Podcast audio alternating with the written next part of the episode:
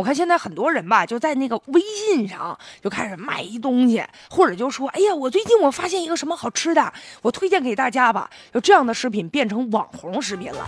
原来咱说那网红啊是人，现在真想不到哈，这网红已经从人类逐渐变成食品了。说那这网红食品就一时间吧，在网络上如果说火起来之后啊，真是那相当的火爆了。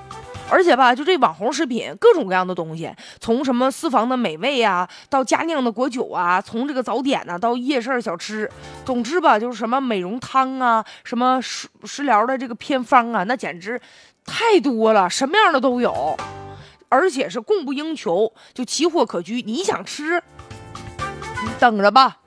据说呀，就是比如说网络上推荐说我在某条街上啊发现了一个什么蛋糕店啊，这蛋糕店多么多么好，那突然间火了之后，你想吃一口这蛋糕，排队排还有排四五个小时的呢，我都特别服这些排队的人，真的就是那么闲吗？为了吃点东西就排四五个小时，挺有毅力呀。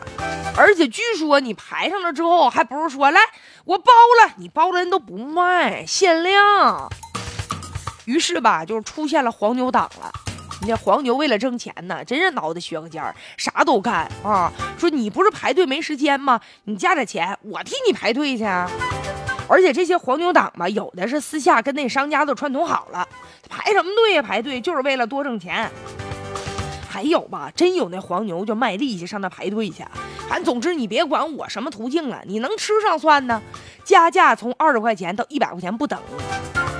据说呀，有黄牛说他们生意可好了呢。有一女白领，人家就愿意加钱儿，吃了就行。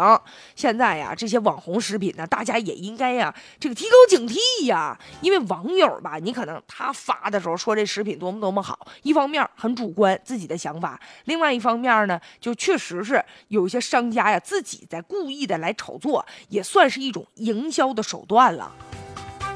而且你比如说，就有的消费者长时间排队，排完队之后，以为这东西得吃完之后就整个人呢，哎呀，他多么享受啊！因为心理预期比较高，但往往吃到嘴儿也就那么回事儿吧，所以容易失望啊。再者吧，就是网上传的那些图片，咱看起来感觉哎呀特别诱人哈，但其实吧。看起来是不错，真的那东西就那么好吗？不见得。有一些生产和销售这些网红食品的厂家和这些商家呀，他不见得都有合法的资质和条件。而且你比如说前一段时间不传嘛，说有一个什么曲奇，也是网红曲奇，哎，那看起来简直的就让人都流口水、流流哈喇子。我跟你说。但背后发现呢，可能是一些黑作坊生产的三无食品，还有网上传那图说那蛋糕做成什么呢？蜂窝煤，哎，就跟蜂窝煤一样一样的，咱都服了。你这看起来能能吃进去吗？结果宣传的时候就说了，我们这排毒养颜，专家告诉你全是假的。还有风靡一时的说小龙虾盖浇饭。啊，那排队排到大半夜去啊，而且外卖不给你送，可牛了呢，可拽了呢。没开几个月，就因为说小龙虾出现食品污染，大多数人吃完之后都腹泻中毒了，最终被工商部门就给查封了。所以说呀。哎呀，有的时候就是这个网红食品、网红店呐，排队呀，其实它是一种排队效应。它越排队吧，它越营造出一种大家呀纷纷来朝拜这种心态。别人越是没吃着，他越是想试试。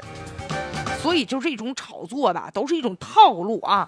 那大家也不必一味的去相信，也是期待有关部门吧，能对这种网红食品吧，就加大这个监管。再者呀，就是还雇黄牛啊，就花钱就加价去买去，咱理性一点好不好？你这有这钱干啥不好呢？不要盲目追捧啊。